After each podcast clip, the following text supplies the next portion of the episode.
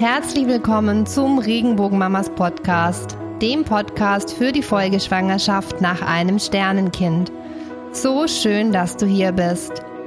Mein Name ist Kerstin Ziegler. Ich bin selbst betroffene Sternen- und Regenbogenmama, Sozialpädagogin und Coach für die Folgeschwangerschaft. In diesem Podcast teile ich meine persönlichen und beruflichen Erfahrungen der letzten Jahre mit dir und wir erkunden, was die Folgeschwangerschaft so besonders macht. Mut ist Angst plus ein Schritt. Ich würde sagen, los geht's. Im heutigen Podcast habe ich einen Gast und zwar spreche ich mit Isabel, einer Regenbogenmama, die sich gerade in ihrer Folgeschwangerschaft befindet. Eine Folgeschwangerschaft ist nicht eine Folgeschwangerschaft. Und damit meine ich, dass je nachdem, wie die individuelle Geschichte einer Frau ist, natürlich auch ihre Folgeschwangerschaft geprägt ist durch diese individuelle Geschichte und entsprechend eben auch andere Herausforderungen mit sich bringt. Eine Frau, die im ersten Trimester ihr Baby verloren hat, steht vor anderen Herausforderungen wie eine Frau, die gegen Ende der Schwangerschaft ihr Baby verloren hat oder eine Frau, die aufgrund von einer medizinischen Diagnose ihr Baby verloren hat oder sich für einen Abbruch entschied. Mein Anliegen ist es, in den Podcasts verschiedene Frauen mit unterschiedlichsten Geschichten zu Wort kommen zu lassen, um dir hier ein umfangreiches Bild geben zu können, wie sich durch diese Erfahrung, die die Frau jeweils gemacht hat, die Folgeschwangerschaft für sie anfühlt, wie sie ihre Folgeschwangerschaft erlebt oder eben auch erlebt hat. Und da steigen wir heute ein in das Gespräch mit Isabel. Dann herzlich willkommen erstmal Easy. Vielen, vielen Dank, dass du dich bereit erklärt hast, heute mit mir ins Gespräch zu gehen und uns und die, die hier zuhören, mitzunehmen in deine Geschichte hinein, in deine Geschichte, die mit deinen Sternchen und mit Lilly ja ihren, ihren Anfang hat und jetzt aktuell mit deinem Regenbogenbaby im Bauch irgendwo auch weitergeführt wird. Und ähm, da würde ich dich gerne bitten, dass du dich jetzt zu Beginn erst einmal vorstellst und mal erzählst, wer du denn eigentlich bist. Ja, ganz lieben Dank, Kerstin, auch für die Einladung. Ich bin Isabel, die meisten sagen einfach Easy, ähm, 33 Jahre alt und komme aus der Nähe von Hannover, wo ich gemeinsam mit meinem Mann René lebe. Der Ort heißt Schloss Ricklingen, kleines Dorf im Westen von Hannover. Und hier haben wir uns ein kleines Häuschen gebaut zusammen. Mhm. Schön, ja. Liebe Isabel, magst du uns mal ein Stück weit mitnehmen? Ich habe gerade schon über deine Tochter Lilly gesprochen. Es gibt noch zwei Sternenkindchen, die bereits in deinem Bauch waren. In deine letzten Schwangerschaften und auch so in deinen, in deinen Weg hin bis zu diesen Schwangerschaften, der ja auch ein herausfordernder Weg war. Ja, sehr gerne. Also ähm, der Weg dahin war tatsächlich sehr herausfordernd. Also es hat circa fünf Jahre gedauert, bis ich das erste Mal schwanger wurde. Ähm, bin dann in zwei folgenden Monaten äh, kurz schwanger gewesen. Also es gab Mindestung, aber ähm, es hat sich einfach nicht weiterentwickelt, die Schwangerschaft. Und äh, 2022 bin ich dann aber mit Lilly schwanger geworden. Auch dann äh, auf natürlichem Weg tatsächlich, nach sehr mhm. vielen Kinderwunschbehandlungen und Eingriffen. Ähm, ja, hat es dann geklappt. Natürlich nicht einfach so. Das denken dann am Ende immer mhm. viele, ähm, dass äh, der Weg dahin ja eigentlich überflüssig war. Das ist bei uns nicht so. Also wir haben da recht viel getan, dass es überhaupt klappen konnte. Mhm. Bis zu unserem Sternchen, Lilly. Ja, Kannst du ganz kurz, du hast gesagt, bei, bei Lillys Zeugung hat es dann auf natürlichem Wege geklappt und gerade sagtest du, viele denken dann, dass das würde einfach so passieren. Das wäre nicht so. Kannst du da noch ein paar Sätze dazu sagen, wie das denn war? Ja, also es war eine recht lange Vorgeschichte. Ähm, die Schilddrüse musste eingestellt werden. Ich hatte eine Hormonstörung beziehungsweise habe die. Ähm, das heißt, da musste hormonell einfach mit Tabletten oder Gels oder anderen Dingen einfach unterstützt werden.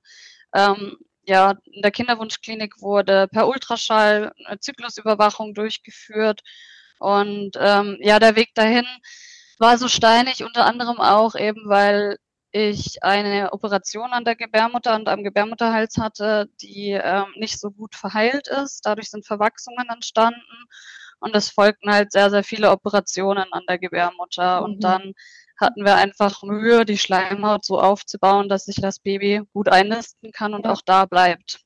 Ja. Ja. War das vermutlich auch der Grund für, für das, dass deine beiden kleinen Sternenkinder auch wieder gegangen sind? Gibt es ja, da etwas oder ähm, eine Aussage dazu? Das ist immer schwierig zu bewerten im Nachhinein. Also ich denke, es hat schon damit reingespielt. Ähm, aber das waren tatsächlich zwei ähm, äh, künstliche Befruchtungen, also zwei Embryotransfers, die, die da durchgeführt wurden. Und die Embryonen wurden aus München damals nach Hannover transportiert. Und ich vermute einfach, dass durch diesen langen Weg und alles, was damit zu tun hatte, vielleicht auch einfach da der Fehler ein bisschen lag, aber kann man im Nachhinein schlecht sagen. Also ich weiß es nicht. Ja. Da gibt es keine, keine Bewertung am Ende dazu. Ja. Ist ja auch immer schon ein erschwerterer Start, ne? Dann durch die künstliche Befruchtung für das Einnisten. Ja. Ja, ja und die Lilly, die hat sich dann aber entschieden zu bleiben. Ja. Genau. Da würde mich interessieren, Isi, wie ging es dir denn? Ich meine, es war dann die, deine dritte Schwangerschaft. Hast du da schon deutlich auch einen Unterschied gemerkt in dem, wie du rangegangen bist, nachdem du einfach zwei Verluste schon erfahren hast? Ähm, ja, also dass Lilly dann auf natürlichem Weg zu uns kam, war das nochmal so ein kompletter Neustart für mich. Es hat sich nochmal ganz anders angefühlt und ich war immer der festen Überzeugung, jetzt klappt das. Äh, sie hat zu uns gefunden, sie hat sich da durchgekämpft. Äh, in dem Zyklus war ich noch zur Kontrolle beim Gyn und äh, die Schleimhaut, also die, ähm, ja, die Verhältnisse waren einfach nicht gut und sie hat es trotzdem geschafft, sich einzunisten und zu bleiben. Und das war für mich dann so der Knackpunkt, dass ich gesagt habe, jetzt wird's gut und das wird gut werden. Ja. Ja. ja. So direkt von Anfang an ähm, einfach diese, diese, worüber ja, wir ja nachher auch sprechen, so diesen, diese positive Ausrichtung auch und diesen guten Glauben daran, dass es klappt, ne? Ja. ja. Aber ich hatte dann eben auch eine Vorstellung, wie diese Schwangerschaft verlaufen wird und vielleicht auch die ähm, Begleitung aus ärztlicher Sicht und hatte den Wunsch, dass dort dann der ähm, Gebärmutterhals wird. Ähm, mhm. Ähm, es gibt diese vorsorgliche ähm, Zerklage oder auch den frühen totalen Muttermundverschluss, ähm, einfach um eine Frühgeburt vorzubeugen. Einfach bei uns aus familiärer Sicht, weil bei meiner Schwester leider auch eine Frühgeburt folgte. Und ja, dann einfach auch zur Sicherheit, weil ich wusste, dass aufgrund der vielen Operationen, Voroperationen an der Gebärmutter und am Gebärmutterhals da eine Schwäche vorliegen könnte. Ja. Die Ärzte sagten mir dann aber, es sei nicht notwendig. Wir äh, würden einfach regelmäßige Kontrollen am Gebärmutterhals durchführen, regelmäßige Messungen und sollte sich eine Veränderung zeigen und der Gebärmutterhals sollte sich verkürzen, dann könnte man immer noch rechtzeitig eingreifen. So mhm. war dann der Stand der Dinge. In welcher Zeit wäre das möglich gewesen, Easy, die Zerglage zu legen? In welcher Schwangerschaftswoche? Wann macht man das? Ähm, ja, man macht das meist nach der 12. oder 13. Woche. Mhm. Ähm, mhm. Und dann sind einem eigentlich, da hat man dann keine Grenzen. Also es kann in der 16., 17. oder auch noch in der 20. Woche stattfinden. Aber der beste Zeitpunkt ist äh, meines Wissens nach so zwischen der 13. und 17. Woche. Mhm. Mhm. Magst du mal ganz kurz ähm, noch zu Lilly erzählen, was eben auch die Umstände waren, dass Lilly dann in der 18. Schwangerschaftswoche schon geboren ist? Ja, klar. Ähm, mein Mann und ich waren auf Reisen und ähm, sind abends schlafen gegangen und ich hatte irgendwie eine total unruhige Nacht und habe mich schon ein bisschen komisch gefühlt, aber ich dachte einfach, gut, der Bauch wächst wieder, ähm, alles wird gut sein. Bin dann aber nachts aufgewacht und ähm, habe mich nicht besser gefühlt und dann sind wir auch ins Krankenhaus gefahren. Und da hat sich dann eben ergeben, dass der Muttermund schon vier Zentimeter geöffnet war. Ähm, dieses leichte Ziepen, was ich hatte, Wehen waren. Und ähm, dann haben sie in der Klinik gesagt, dass sie noch die Option haben, die Fruchtblase zurückzuschieben, weil die ja dann bereits sichtbar war. Das nennt man Fruchtblasenprolaps. Und ähm, den Gebärmutterhals dann zuzunähen, also eine sogenannte Zerklage durchzuführen. Mhm. Und das wurde dann auch per Not-OP gemacht. Das ging auch gut, alles ist ruhig geblieben. Und danach fängt halt so die Zeit an, wo man dann zittern muss. Ähm, hält das alles? Gibt, folgt ein Blasensprung oder nicht? Ich habe natürlich Antibiotika etc. bekommen gegen irgendwelche Keime, aber vor allem ist man ja dann doch nicht geschützt. Und es sah dann aber zunächst gut, gut aus und äh, anderthalb Tage später ungefähr ist dann aber in der Nacht die äh, Fruchtblase geplatzt. Ja und hat sich auch vollständig ehrt. Zu dem Zeitpunkt dachte ich dann, dass Lilly sofort verstorben ist. Ich war da alleine im Krankenhaus. Mein Mann hat mein, bei meiner Patentante übernachtet. Ähm, war dann natürlich auch sehr vor den Kopf gestoßen und irritiert, warum die Schwestern sich so Zeit lassen mit allem. Mhm. Aber letztendlich wurde mir dann erklärt, dass äh, Lilly nicht verstirbt, wenn die Fruchtblase platzt, sondern dass sie ja weiter ernährt wird durch die Nabelschnur, dass sie weiter leben kann und auch weiter reifen kann. Ähm, nur, dass äh, dieses Thema mit der Zerklage wieder gelöst werden muss. Also die Naht musste wieder gelöst werden, ähm, weil nach einem Blasensprung ja immer Keime, Bakterien aufsteigen können in die Gebärmutter und wenn die Geburt losgeht, die Wehen losgehen, dann muss das Baby raus können und da muss der Weg frei sein und ja, ja deshalb wurde dann der Faden wieder gezogen. Genau, dann haben wir es aber immer noch weiter ein paar Tage ausgehalten. Also das alles war so Anfang der 17. Woche. Mhm. Und äh, Ende der 18. Woche ging es mir dann auch schlechter, aber meistens sich ähm, Infektionen dann über die übers Blut einfach erst ein paar Tage später ähm, entdecken. Und äh, ja, man dachte, es wäre soweit alles okay, aber ich habe dann auch Bauchschmerzen bekommen und ja, den Samstag, am 28.05. letzten Jahres, ähm, ist dann ihr Herz stehen geblieben und die Geburtswehen gingen los und sie kam sehr schnell zur Welt. Ähm, da war dann einfach letztendlich ein unentdeckter Keim bzw. Bakterien in die Gebärmutter aufgestiegen, haben die Plazenta äh, befallen und dadurch ist dann ihr Herz stehen geblieben. Und ja, zum Glück weiß der Körper dann ja, was zu tun ist. Ich wollte gerade sagen, es war dann ein perfektes Zusammenspiel, ne? Auch zwischen ja. deinem dir und, und, und Lilly. Ja. Lillys Tod, ja. Genau. Und dann kam sie an dem Samstag in der Früh zur Welt, ja. Ja. Ja. Hat sie noch wirklich lange gekämpft, die kleine Maus. Ja, mhm. ja, zu der Zeit im Krankenhaus haben wir uns auch äh, echt immer wieder positive Erfahrungsberichte durchgelesen, weil die gibt es sehr wohl. Also das kann gut ausgehen und daran haben wir auch festgehalten und jeden Tag weiter gehofft, denn wir haben es ja einige Tage geschafft.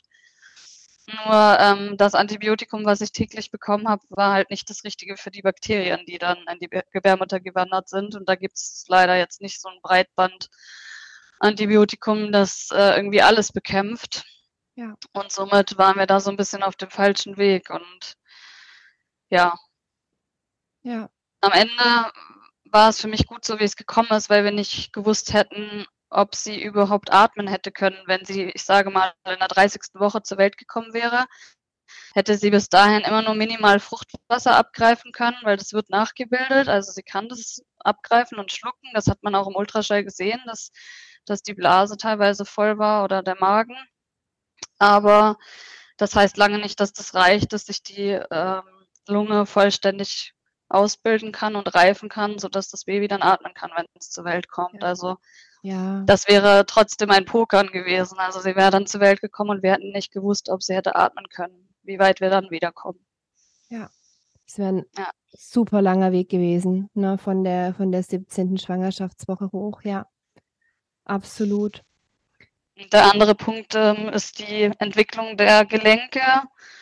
Ähm, wenn kein Fruchtwasser da ist, damit das Baby Platz hat und die Knochen und Gelenke Platz haben, dann ähm, wird es schwieriger, dass das alles ausreift und sich ausbilden kann. Und dann ähm, kann es auch da zu vielen Fehlstellungen und Problemen kommen. Auf jeden Fall mit vielen Operationen beim Baby verbunden gewesen. Ja. Voraussichtlich. Ich weiß es nicht.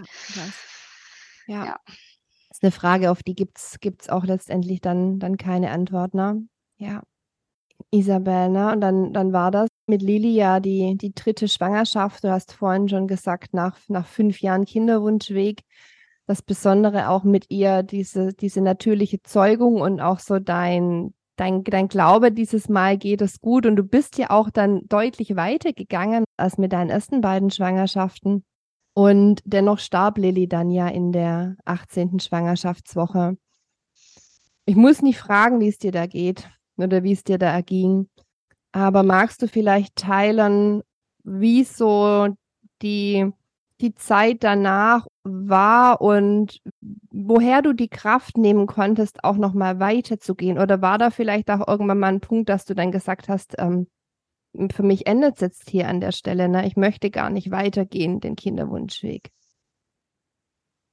Ja, klar, mag ich gerne teilen. Ähm, Danke. Also natürlich war ich oder waren wir oft an dem Punkt, dass wir nicht mehr konnten und ähm, haben viel geweint, viel geredet über das, was geschehen ist, aber auch über das, was wir uns für die Zukunft wünschen. Und für uns war schon ziemlich schnell klar, also schon im Krankenhaus, dass unser Kinderwunsch ähm, nicht endet, mhm. Ähm, dass es Geschwister geben wird und dass wir weiter kämpfen und weitermachen werden. Mhm.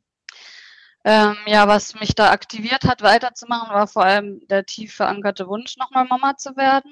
Mhm. Aber auch die Tatsache, dass ich ja schon mal schwanger geworden bin mhm. und es mhm. wieder klappen kann. Und dass ich so weit gekommen bin mit Lilly, beziehungsweise wir. Und ähm, wir haben sie auch obduzieren lassen. Also sie war gesund, ähm, zumindest das, was man da beurteilen kann bei der Obduktion. Ähm, und das waren für mich alles so Punkte, wo ich gesagt habe, jetzt erst recht, jetzt mache ich jetzt erst recht weiter. Ähm, jetzt gibt es keinen Grund aufzuhören. Also ich hatte natürlich auch Ärzte um mich herum, die mich schon lange begleiten, die dann gesagt haben, ähm, wäre es jetzt nicht an der Zeit, über Adoption nachzudenken oder ein Pflegekind. Ähm, und ich habe gesagt, ja, es gibt immer einen Plan B, aber ich bin noch jung, ich bin Anfang 30 mhm. und ich, es hat geklappt. Warum an diesem Punkt aufgeben, ja? Ja, ja. Also so den, ja. das ist ja eigentlich so den Blick auf, auf das legen, was, was ich gerade habe, was ich schon erreicht habe, anstatt den Blick auf das, was ich gerade nicht habe, was ich nicht geschafft habe, wo, wo es häufig ja automatisch auch fast hingeht, ne? dass ich dann erkenne, ich habe es nicht geschafft und ähm, mein Baby ist gestorben. So dieses, das habe ich nicht, das habe ich verloren, was ja auch dann eben genau diese Zweifel und Ängste mit sich bringt. Und bei dir war das sozusagen dann den Blick, hey, wir haben es schon so weit geschafft wir haben es schon mal geschafft. Warum nicht nochmal? Ne? Ja, genau. Und dann, ähm, ich habe mich tatsächlich zu dem Punkt sehr bereit gefühlt, weiterzumachen. Aber dann habe ich ja den Kurs bei dir gestartet, den Regenbogen Und äh, während des Kurses habe ich dann tatsächlich festgestellt, dass ich eigentlich vorher gar nicht be richtig bereit war, zumindest nicht tief im Inneren. Also der Wunsch war da, ja. aber ich war einfach sehr zer zerbrechlich, verletzlich ähm, ich habe meine Gedanken überhaupt nicht sortiert gehabt. Ich hatte keinen richtigen Fahrplan. Ich hatte eine Idee von allem, aber ich war nicht gerüstet mit mhm. all dem, was es eigentlich braucht. Und da hast du mir sehr geholfen und auch all die Mädels in dem Kurs, der Austausch, der Erfahrungsaustausch, ähm, äh, auch zu verstehen, wie, wie ich meine Gefühle einzuordnen habe, ja, bestimmte Reaktionen, wenn ich ähm, weiß nicht, wenn ich jemanden gesehen habe, der schwanger war oder mit einem Baby im Arm, das jetzt so alt gewesen ist, wie, wie Lilly es gewesen wäre. Und ähm, da hast du uns dann einfach auch zu verstehen gegeben, dass, dass man kein schlechter Mensch ist, wenn man das Gefühl von Neid verspürt oder das Gefühl von Angst verspürt, sondern es einfach bestimmte Situationen sind, wo diese Gefühle aufkommen, aber dass das völlig okay ist. Und da habe ich dann tatsächlich gemerkt, dass, ähm, dass ich das vorher nicht so, dass mir das nicht so klar war. Also ich habe mich schlecht gefühlt, ja, dass ich diese Gefühle verspüre. Ja. Und erst mit dem Austausch, auch mit den anderen Mädels im Kurs, hat man gemerkt, nee, also wir sind jetzt nicht alle schlechte Menschen, nur weil wir in der Situation dieses Gefühl verspüren, sondern wir müssen nur lernen, damit umzugehen und das einzuordnen. Ja, total. Und es sind es sind einfach wirklich zwei Paar Stiefel, dieser, dieser unbändige Wunsch, schwanger zu werden. Und es ist ja dann häufig so ein unbändiger Wunsch, den Sternkindmamas da verspüren und dann tatsächlich schwanger zu sein. Na? So, das ja. sind einfach, ist einfach nochmal ein Unterschied. Und das, was du beschreibst, ähm, ich habe dann während des Kurses gemerkt, ich, ich, ich ne, war da eigentlich noch gar nicht so weit. Oder ich habe Frauen, die dann im Vorgespräch mit mir sitzen und sagten, äh, sagen, ich dachte, der Test wäre vielleicht positiv und ich habe einfach nur blanke Panik bekommen. Die eigentlich ja. sich ein Kind gewünscht haben, aber so dieses, das eine ist wirklich, was, was, was wünsche ich mir und das andere ist, was, was fühle ich gerade und was brauche ich gerade eigentlich noch, um diesen langen Weg. Ne? Wir sprechen ja hier von 38, 40 Wochen, je nachdem, vielleicht auch 42, nochmal zu gehen. Mhm. Ja. Ja. Ja, und dann ähm, auch die Tatsache, dass man Dinge wieder positiv sehen kann. Also reingegangen in den Kurs bin ich mit dem Gefühl, ich habe mein Baby verloren. Ähm, wir haben Lilly verloren, aber rausgegangen sind wir dann mit dem Gefühl, oder ich zumindest, ähm, dass ich nicht nur meine Tochter verloren habe, sondern sie mich auch zur Mama gemacht hat und ich ja. einfach super froh sein kann, sie kennengelernt zu haben und zu wissen, sie ist und bleibt unsere Tochter, egal was jetzt ist oder was kommt. Und genau, sie ist da und sie passt von da oben auf uns auf. Und ja. jetzt haben wir immer einen Schutzengel. Ja, ja. Die erste, ja, die große Schwester. Genau. Danke, dass du das teilst. Du hast jetzt gesagt, was, was dir so geholfen hat, welche Gedankenanstöße oder welche Einstellung dir geholfen hat, auch weiterzugehen. Und genau so habe ich dich auch im, im Kurs, zumindest dann auch zum Ende des Kurses hin erlebt, dass da einfach wieder wie so ein, wie so ein Feuer entfacht worden ist. Und das fand ich wirklich sehr beeindruckend, weil ja, du einfach auch so, ja, du warst so dann auch so bereit, ne? Du hast, hast so verinnerlicht für dich. Und ja. Kannst du sagen oder was dir dabei geholfen hat? Also jetzt, wir müssen gar nicht über die Inhalte sprechen, sondern was, was, was dir aus dir heraus geholfen hat, auch da wieder diese Power zu aktivieren oder auch davor schon in diese Gedanken zu finden, hey, wir haben es schon so weit geschafft und ich, ich schaffe das nochmal. Gibt es da etwas? Ähm, ja, also tatsächlich äh, zum einen dieser tief verankerte Wunsch, was ich gesagt hatte, gell? aber ja. auch ähm, dieser Satz, den du uns mitgegeben hast, jeder Zyklus bringt mich näher zu meinem Kind, den habe ich halt immer wieder so mit und ähm, am Ende, wenn dann der, negativ, äh, der Test mal negativ war, dann, dann wusste ich, ja gut, dann war das vielleicht jetzt der Vorzyklus, ja, und habe das versucht auch wieder positiv zu sehen und ähm, ja, verschiedene Tools einfach an der Hand zu haben. Also für mich war es einfach schön zu wissen, wie ich Lilly in den Alltag integrieren kann, zusammen mit dem Kinderwunsch. Ja. Ähm, wir hatten immer eine Kerze für Lilly, aber zu dem Zeitpunkt noch keine Kerze für unser Regenbogenbaby, auf das wir gewartet haben. Ähm, und ab da gab es dann halt die von dir genannte Werdekerze und die mhm. Lilly-Kerze für uns. Mhm. Ähm, dann wusste ich, dieses Zimmer, das Babyzimmer, das äh, wird wieder mit Leben gefüllt und die große Schwester ähm, gibt es ab und teilt das Zimmer mit äh, der kleinen Schwester oder ihrem kleinen Bruder zukünftig. Das war für mich einfach ein schönes, so eine schöne Affirmation, sage ich mal. Und ähm, ja, einfach zu wissen, alles kann gut ausgehen und es kann wieder eine Schwangerschaft eintreten und ja das andere oder der letzte Punkt auch, den, den ich noch im Kopf habe, äh, war dieser Fahrplan. Ich wusste einfach, was sind die nächsten Schritte und was möchte ich tun. Ja. Ähm, zum Beispiel wollten wir die Kinderwunschklinik dann wechseln. Wir haben gesehen, es gibt in einer anderen Klinik andere Therapiemöglichkeiten.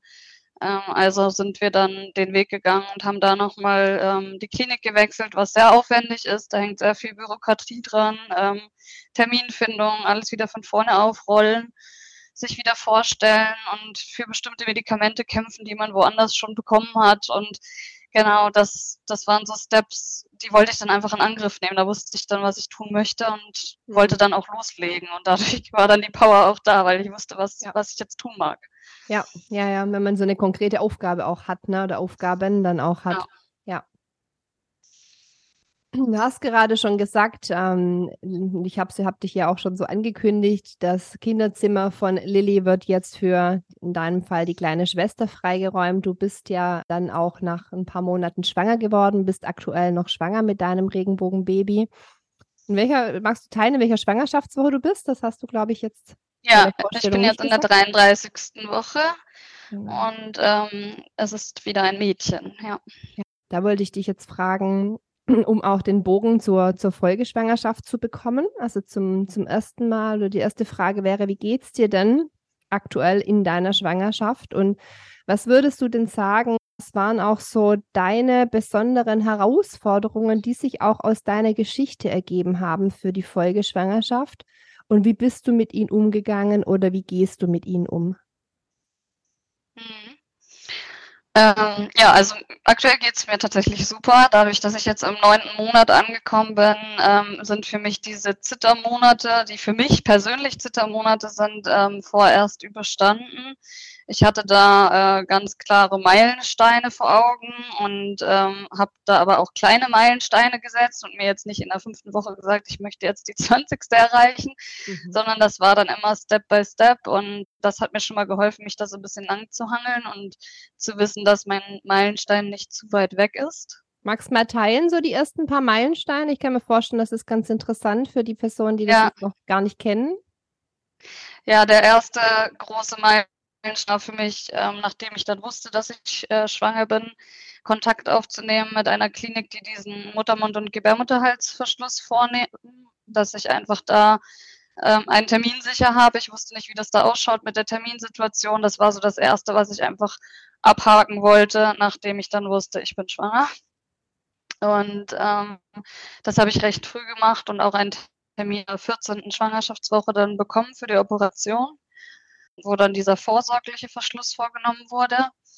So als nächstes war das dann auch der große Ultraschall, der dann folgte, mhm. rund um mhm. die 20. Schwangerschaftswoche, wo man einfach nochmal bei, also ich bin zum Pränatalzentrum gegangen, zu einem anderen Arzt, der da nochmal drauf geschaut hat. Ähm, das war für mich ganz wichtig. Und dann waren es so kleinere Steps wie ein bestimmtes Gewicht erreichen, ähm, eine bestimmte Größe erreichen vom Baby, also solche, solche Steps, ja. Hattest du dir ins, im ersten Trimester auch welche gelegt? Ja, das war zum einen die Operation zu überstehen und ich hatte verschiedene Arzttermine auch für Untersuchungen. Recht viele Untersuchungen tatsächlich gemacht beim Arzt, äh, auch Tests, um Trisomien auszuschließen und ja. ähm, Geschlechtsbestimmungen. Das waren natürlich auch Meilensteine, die ich dann einfach erreichen wollte, ja. Und ja. Ähm, die mir so ein bisschen Ruhe gebracht haben. Aber vor allem auch meine Hebamme, die ähm, ist schon sehr lange an meiner Seite und hat mich äh, während der Kinderwunschzeit begleitet und war letztes Jahr noch in der Ausbildung, aber konnte jetzt dieses Jahr tatsächlich meine Hebamme sein und mich äh, nicht nur in Anführungsstrichen ähm, akupunktieren oder anderweitig behandeln ähm, im Rahmen des Kinderwunsches. Und das war auch nochmal so sehr schön für mich und für uns vom Gefühl her, dass sie bei uns ist und uns begleitet. Und sie war immer für mich abrufbar und ist es immer, immer noch weiterhin. Und ja. das das ist auch sehr wichtig für mich gewesen, dass ich, dass ich mich da fühle bei meiner Hebamme. Ja. Also so auch dann, du hast jetzt schon genannt, die, die Serglage wurde gelegt. Das war auch die Frage, die ich von vorhin auch noch offen hatte, ne? ähm, ob das dann etwas war, was du mit in die Folgeschwangerschaft genommen hast, was für dich dann eben auch wichtig war zu tun. Ja. ja aus der Situation ja. mit, mit, mit Lilly heraus. Ne?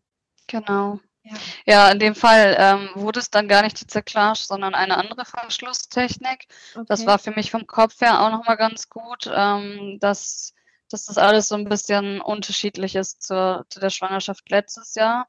Ja. Ähm, und ich habe sie auch äh, in einer Klinik in Berlin vornehmen lassen, bei einer Spezialistin, diesen Verschluss. Und ja, das war natürlich ein riesen Meilenstein und leider aber danach, also es ging dann nicht so rosig weiter und es ist auch jetzt in der Schwangerschaft alles schön. Also es ist auch mit vielen Ängsten verbunden, aber ich weiß halt besser damit umzugehen und äh, ich habe halt meine Familie um mich herum, die die mich begleitet, meine Schwestern. Meine eine Schwester hat jetzt auch gerade vor, vor vier Wochen ihren zweiten Sohn zur Welt gebracht. Und dass da immer alle an meiner Seite waren und mich begleitet haben, auch zu den Arztterminen, wenn mein Mann mal keine Zeit hatte zum Beispiel, dann ja. das hat mir einfach geholfen und ja, leider hatte ich jetzt dann seit der Operation, also seit der 15. Schwangerschaftswoche mit Bakterien zu kämpfen. Und das waren genau die Bakterien, die tatsächlich mhm. dann bei Lilly zum Tod geführt haben. Und das war dann eigentlich so der größte Trigger in der ja, gesamten natürlich. Schwangerschaftszeit. So. Ja. ja. Gab es da etwas, was dir da geholfen hat in der Situation oder war das einfach so die, die, die Red Flag? Ne? Also Red Flag meine ich damit, ist habe ich, ich glaube, ich habe es auch bei euch im Kurs, ich sage das ganz regelmäßig im Kurs, wenn wir im, im, über Trigger sprechen und wie kann ich mich regulieren. Da gibt, es gibt einfach Situationen, das sind wirklich so, ja, Red Flags oder Königsdisziplin, die sind einfach, na, wie jetzt in deinem Fall, es ist genau gleiche Bakterium, wie es, eben in Lillys Schwangerschaft war, wo auch Regulierungsmöglichkeiten im ersten Moment zumindest einfach nicht mehr funktionieren, wo man einfach komplett direkt in, in so einen Panikmoment auch reinspringt war es so eine Situation oder gab es etwas, wie du, wie du bei dir bleiben konntest und auch da sagen konntest, das ist jetzt eine andere Schwangerschaft, das wiederholt sich nicht? Also es war tatsächlich ähm, sehr, sehr schwierig für mich, ähm, obwohl ich viele Tools an der Hand hatte, die ich hätte abrufen können. Aber ähm, es war, ich würde schon sagen, Red Flag in manchen Situationen. Also es hat sich dann ja sehr lang gezogen. Ich habe die Bakterien tatsächlich immer noch. Nur ein Abstrich war mal gut. Ähm, nur jetzt weiß ich ja, sie sind schon sehr lange da und nichts. Jetzt habe ich wieder ein gewisses Vertrauen ähm, aus der Situation schöpfen können. Aber ähm, am Anfang waren es ja gerade genau die Wochen, wo Lilly verstorben ist, wo ich erfahren hatte, mhm. dass sie da sind, diese Bakterien. Und meine erste Frage beim Arzt war natürlich, welche sind es? Und dann kam die Antwort, dass es genau diese sind, ja. Und das war für mich ganz schlimm. Also ich wollte am liebsten jeden Tag zum Arzt gehen auch alles andere hat nicht geholfen, was ich so an, als Helfersystem an der Hand hatte. Ähm, aber dann hatte ich immer wieder einen kleinen Fahrplan. Also ich brauche dann immer ein bisschen Zeit, muss das dann irgendwie verinnerlichen, mir überlegen, wie geht es jetzt weiter. Und ich hatte sehr viel Zuspruch von meinen Schwestern, von meinen Eltern, von meinem Mann. Das hat mir unglaublich geholfen. Und auch von meinen engsten Freundinnen, ja. Ja, ja, das, das bringt mich auch zu dem Punkt der besonderen Herausforderungen, in deiner Folgeschwangerschaft jetzt einfach bezogen auch auf eure Geschichte? Also das, das war, wie wir es gerade gesagt haben und wie du es gerade gesagt hast, deine Red Flag Herausforderung, was ja auch immer ganz besonders ist bei Frauen, die in der Frühschwangerschaft einen Verlust erfahren haben. Sie kommen halt direkt in der Folgeschwangerschaft in ihrer persönlichen Triggerzeit an. Mhm. Und wie ging es dir damit? Hast du das für dich auch so wahrnehmen können, dass das erste Trimester auch nochmal besonders herausfordernd war? Und war es dann so, dass es irgendwann mal einen Punkt gab in deinem weiteren Schwangerschaftsverlauf, wo du gemerkt hast, okay, na, jetzt bin ich so aus meinem persönlichen Triggerzeitraum raus. Also ich bin jetzt über die 18. oder 19., 20. Schwangerschaftswoche gegangen. Jetzt merke ich eine deutliche Veränderung im Hinblick auf meine Ängste. Ja, also es war tatsächlich so, dass ich in den ersten Wochen und auch Monaten die Freude gar nicht zulassen konnte. Also ich war halt immer sehr, wie soll ich sagen, so ein bisschen gefangen und ich habe mich sehr zurückgehalten, weil bei Lilly habe ich gesagt, ich leg jetzt los, ich mache all das, was ich die ganzen Jahre nicht machen konnte, gehe ins Geschäft, kaufe den Kinderwagen, ja. Und jetzt war das so, ich wollte, ich konnte das noch nicht. Also ich musste da so ein bisschen warten. Ich habe mich nicht getraut, irgendwie ein Body zu kaufen oder so. Das hat eine ganze Weile lang gedauert, aber als ich dann so eine, ich sag mal, 16., 17., 18. Woche, da wo das mit Lilly passiert ist, als ich das dann so ungefähr überstanden habe, habe ich dann angefangen, mich davon zu lösen und dann auch zu belohnen. Ich habe ich hab mir dann irgendwann gedacht, was machst du eigentlich? Also jetzt hast du diesen Zustand erreicht, den du dir so lange gewünscht hast und jetzt gehst du nicht in ein Babygeschäft und kaufst was Schönes. Das, das Baby in deinem Bauch kann doch gar nichts dafür. Und dann habe ich mich getraut und einfach was gekauft, weil ich, ich weiß ja, wie es ausgehen kann, wenn es schlecht läuft. Und ähm, dann habe ich aber wenigstens die Zeit bis dahin ähm, genutzt und mich freuen können und Vorfreude ja. verspürt, ja. ja. Wann sich das richtig gelöst hat, hast du noch gefragt. Ja, eigentlich erst mit dem, wo ich wusste, dass das Gewicht so ist, dass sie ganz gute Überlebenschancen hat. Ne? So, ich habe das eher am Gewicht festgemacht und das war dann auch mein persönlicher Stein, ja. Aber es war nicht so, das war ja, war ja gerade auch die Frage, dass es, dass es direkt irgendwie besser wurde, als du über diese 18. Woche von Lilly gegangen bist. Nein, das hat aber auch damit zu tun, dass ja diese Bakterien dann äh, mich voll im Griff hatten, sozusagen. Mhm. Ja. ja. Auch ich frage auch nach. Ich werde auch, im, wenn ich weitere Interviews führe und es ähnliche Geschichten sind, auch da gerne nachfragen, ähm, einfach um mal so, so, ein Bild zu bekommen, weil in meiner Erfahrung es auch so ist, dass es bei, bei einem verschwindend kleinen Teil der Frauen so ist, dass sie, also wenn sie im ersten oder im zweiten Trimester ihr Baby verloren haben, wenn sie über diese Zeit drüber sind, dass es dann direkt gleich besser wird, sondern dass es einfach auch ein bisschen braucht, was, was ich für mich auch total logisch finde, weil man eigentlich ja. von Anfang an bis zu diesem Zeitpunkt in einer kompletten Anspannung war oder in einer verstärkten Anspannung und die ist ja nicht auf, von jetzt auf nachher weg. Ne? Also es braucht ja dann auch wieder, um diese Anspannung abbauen zu können. Und einfach auch, wenn, wenn, wenn du das jetzt hörst, dass da auch kein Druck entsteht, oder? Ne? So, warum ist es bei mir jetzt noch nicht so? Weil das ist ja häufig das, was du vorhin auch gesagt hast, warum empfinde ich dieses Neidgefühl, dass wir uns so, so einen doppelten Druck machen, weil wir uns, weil wir das, was gerade ist, nicht einfach da sein lassen können und uns die Zeit geben für auch eine Veränderung, die dann passieren darf. Ja, ja das stimmt. Hast du noch etwas, was du gerne teilen möchtest, was du jetzt hier Frauen noch mitgeben möchtest, die vielleicht jetzt deine Geschichte hören, das Interview hören und sich da auch verbunden fühlen? Ja, vielleicht hast du da noch gerade etwas, was du, was du zum Abschluss unseres Gesprächs noch mitgeben möchtest. Ja, auf jeden Fall. Also vor allem auch für Gleichgesinnte, die vielleicht einen etwas längeren Kinderwunschweg ähm, bereits beschreiten, aber auch für alle anderen. Ähm, also für mich war es immer das Wichtigste, über alles zu reden, auch mit meinem Mann über alles zu reden. Für uns beide war es immer das Wichtigste, offen zu sein und über unsere Gefühle zu sprechen, dass wir da auf einem Nenner sind oder einen anderen gemeinsamen Weg einschlagen. Dann haben wir irgendwann unsere Familie in den Kinderwunsch eingeweiht. Das war äh, sehr wichtig und dann die engsten Freunde und dann auch den erweiterten Freundeskreis. Also wir sind dann immer offener mit dem Thema umgegangen. Und das kann ich tatsächlich nur empfehlen, weil je offener ich wurde, desto mehr Unterstützung bekam ich. Ich wurde verstanden, musste mich nicht einigeln oder wenn ich mal zu Hause bleiben wollte, weil ich irgendwas nicht wollte oder konnte, dann ähm, konnte ich das offen sagen und wurde einfach verstanden. Und habe dann sogar Gleichgesinnte im Bekanntenkreis gefunden, mit denen ich mich noch heute zu den Themen austausche, was halt unglaublich wichtig ist, weil ähm, man, wie gesagt, in jeder Klinik und bei jedem Arzt andere Informationen bekommt und man unglaublich davon profitieren kann, wenn man sich auch einfach über Behandlungsoptionen austauscht. Und da war ich schon seit Anfang an so, dass ich immer nachgeforscht habe. Ich habe das ganze Internet auseinandergenommen, habe geschaut, ja. welche Behandlungsmöglichkeiten gibt es wo, war mit in Prag und sonst wo in Kontakt, um einfach herauszufinden, wo kann ich das machen, was ich machen möchte. Und da sind halt einfach leider auch in Deutschland einige Grenzen gesetzt und dann ähm, ist es wichtig, dass man selber weiß, was man einfach möchte und ähm, in die Klinik wechselt, die eben die Behandlungsmethoden anbietet, die man gerne machen möchte. Es bringt nichts, wenn man immer nur auf der Stelle tritt in dem Moment. Ja. Ja. Also so selbst aktiv wird im Besorgen auch von all diesen Informationen, die sicherlich sehr, sehr vielseitig sind.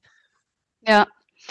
Dann eben gemeinsam Grenzen setzen auch, wo, wo ist es dann mal gut, ja, dass man muss auf, auch auf sich selbst achten, achtsam sein, eine schöne Reise planen, das haben wir letztes Jahr dann gemacht, ähm, das war uns ganz wichtig, dass man auch einfach wieder Zeit als Paar hat und nicht ähm, nur in dieser Kinderwunschspirale gefangen oder in dieser Trauerspirale, sondern ähm, da auch noch Frau dieser Themen einfach was Schönes um sich herum hat. Und das muss ja nichts Großes sein, das muss auch kein Riesenurlaub oder irgendwas sein, aber dass man da einfach so kleine Strohhalme hat, auf die man dann zurückgreifen kann.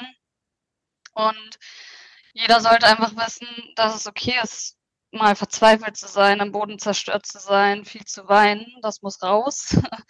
Ich weiß nicht, wie viele Tränen ich vergossen habe in den letzten Jahren, aber jede mhm. Träne war es einfach wert, weil es muss raus. Und es tat immer gut, wenn es dann raus war. Und ja, eigentlich zu, zum Schluss kann ich nur noch sagen, dass man daran denken sollte, dass andere nicht wissen, was, was man spürt und was man fühlt. Mein Gegenüber weiß nicht, was mir gut tut oder eben auch nicht. Wir erwarten immer viel von anderen, aber haben vielleicht gar nicht offen ausgesprochen, was wir einfach erwarten. Deswegen sprecht offen miteinander. Ja, weil die Bedürfnisse mit, ja.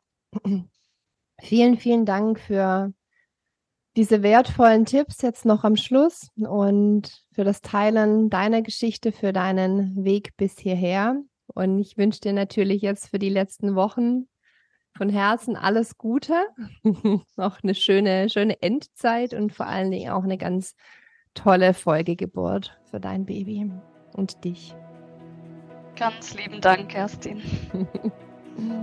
Wenn du selbst betroffene Regenbogenmama bist oder eine Folgeschwangerschaft planst und den Wunsch hast, dich nachhaltig und ganzheitlich zu stärken, dann sieh dich sehr gerne einmal auf meiner Webseite um. Hier findest du mittlerweile ein buntes Angebot an Masterclasses, an Workshops sowie zu meinen beiden großen Intensivprogrammen. Die Webseite findest du unter www.regenbogenmamas.de. Wenn dir der Podcast gefällt, freue ich mich sehr, wenn du mir eine positive Bewertung dalässt oder ihn mit anderen Betroffenen, Angehörigen oder Fachpersonen teilst. Bis zum nächsten Mal, deine Kerstin.